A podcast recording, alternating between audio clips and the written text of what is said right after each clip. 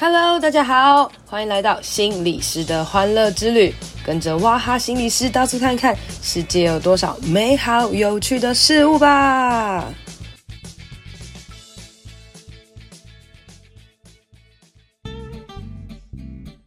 Hello，大家好，欢迎收听心理师的欢乐之旅。疫情再次来袭啊，在这次新冠肺炎疫情下，什么样的人最辛苦呢？啊，就是那个。医事人员嘛，哦，就在医院里面的人呢。但在医院里面的人，他们到底多辛苦呢？跟他们到底有没有好好被照顾到呢？我今天呢，就请来一个曾经暴怒的护理师，但他现在已经不暴怒了。我们来听听他发生了什么事。那由于要保护他呢，所以我就帮他取了一个可爱的外号，叫做 Piggy。好，让我们来欢迎 Piggy 同学。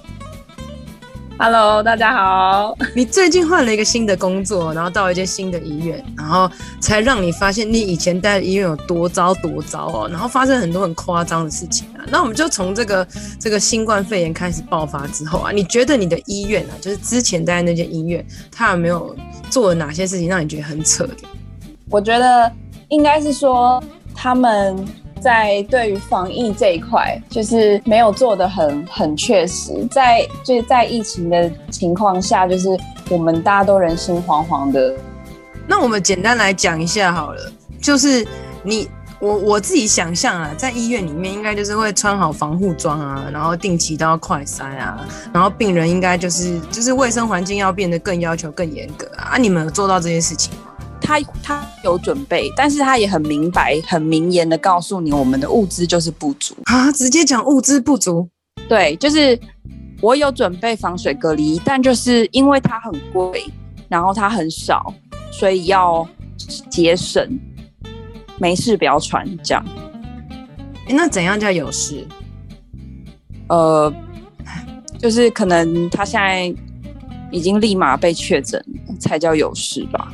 呃，也没有说不能穿，就是说，如果你害怕的话，主管就是很明白，直接告诉你，如果你害怕的话，你可以穿，但这边只有五件，哦，然后穿完就没有了，所以没有人敢穿，这样。对，这听起来怎么也是有点这个情绪勒索的感觉，是不是？谁敢穿？真的？那还有呢？除了这个以外，你们有快筛吗？或是什么什么 PCR？呃，都员工吗？对啊，员工或病人啊，然后什么陪病啊、家属啊、看护啊什么那些的，他们有有在检验的。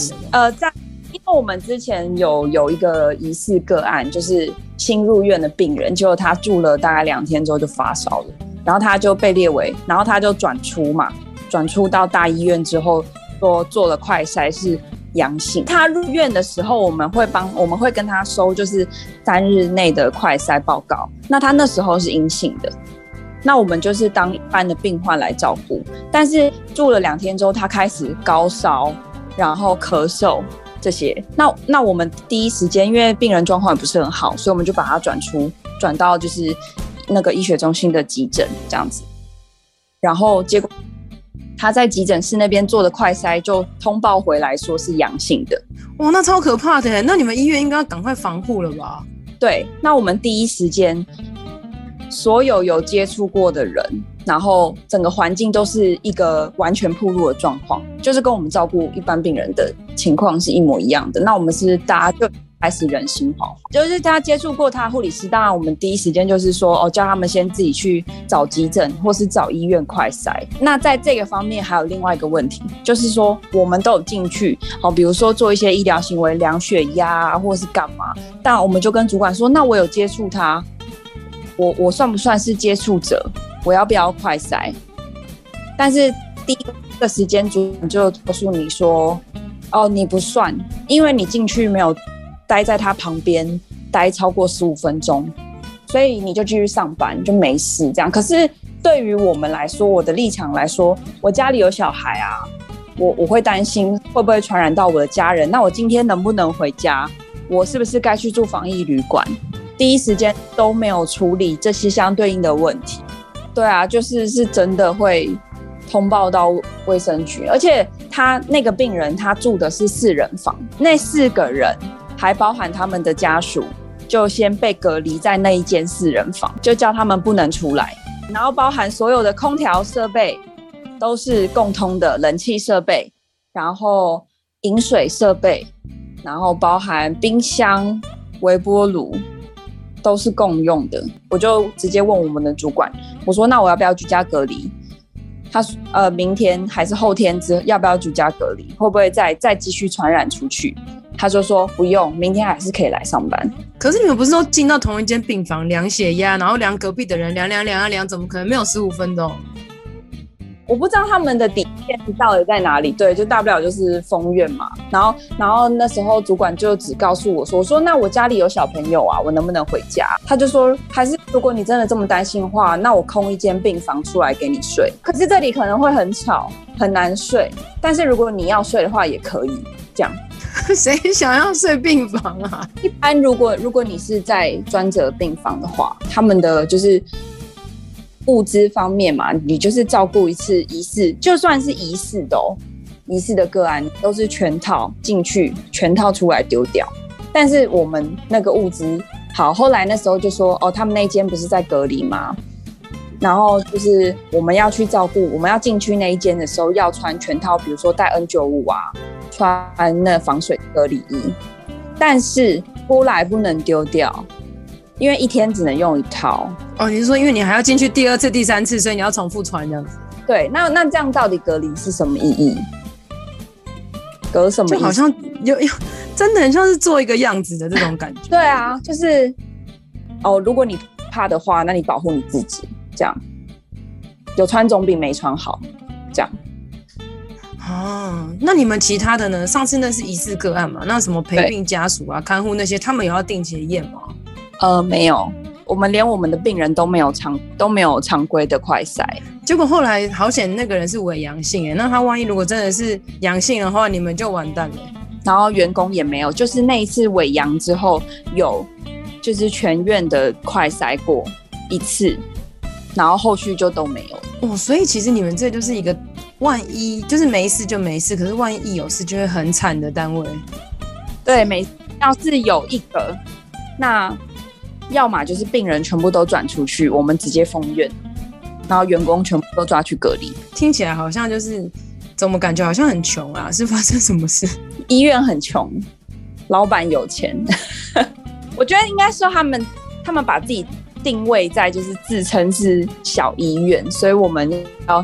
各种节省成本，嗯，我们一些机器呀、比如说坏掉或是怎么样的话，就是只能尽量维修，然后尽量使用，修到它不能再修了，还能用就继续用。好，比如说你们大家都有去过医院看过那个，就护理师在推的那个血压计推过来帮你量血压。那它正常情况下，如果我有紧急状况，它应该是要可以蓄电的。啊，就是赶快冲过去，然后量血压，然后看病人状况这样子。对，如果病人在一个没有插座的地方昏倒了，我是不是应该要把血压机赶快推过去帮他量血压？但是我们所有的血压机几乎只有一台是可以蓄电的，其他十十呃大概有十台左右都是不能蓄电的。所以我要量紧急状况还是怎样，我还是要推过去先找插座，找地方插了。插了电才能开机啊！他你说插电，然后等它开机，然后再量吗？对对对，就是完全无法因应紧急状况的概念。对，就是我觉得他们可能把自己定位在就是一个不会发生紧急状况的地方，但是实际的情况其实也不算少。但是他们没有没有应应能力。大家知道之前不是很流行那种量血氧了吗？夹着手指，然后就可以看到你的血氧，然后心跳那种。一般他是自己可以夹着嘛。但是我们那边就是已经老已经老旧到，然后也没有办法维修，就是那个血氧已经完全夹不住手指了，它已经那个弹簧里面弹簧都已经掉了，所以它就是成为一个开口笑状态。然后我们如果要量 要量的时候，我们就只能拿橡皮筋把它绑起来。你说就譬如说很像夹一个东西的夹子，但它已经不能夹了，所以你就用橡皮筋 橡皮筋把它绑住，然后让它可以夹住手指头这样。那个画面很好笑呢，很很滑稽呀！我我不知道我到底是护理师还是什么。你今天要接新病人入院嘛？你总是要知道他有没有带带病来。好，那我们收了，我们收，因为病人大部分都是从别家医院转过来，我们从家里来的很少，或是社区来的很少。那他他从上医院来，你收了病人的三天内的 PCR 报告，但是他们的照顾者并没有收，没有，我们要常规收他们的报告，就是病人要，可是看护呃照顾者不用。哦，你是说病人照顾者不用，所以照顾者也会都会住进来啊？对啊，是什么？照顾者是二十四小时在这边嘛？嗯、但是我不知道他有没有带病来，就是我们有提出这个疑问说，那照顾者不用，就是也要。举就是拿出证拿出报告嘛，就是我们不用收他的报告嘛，这样。但是就是并没有得到回复，没有得到很好的回复。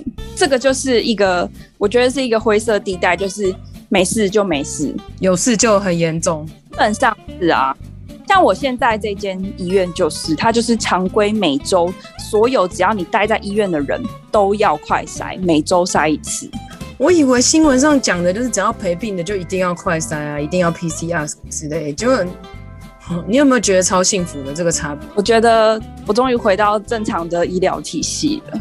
就是在那个比较贫穷的医院里面，你就要十项全能这样，然后还要想办法自我保护自己。还有还有一遇到一次最夸张的就是，他不是假日也不是晚夜班，那我们的行政人员是有上班的。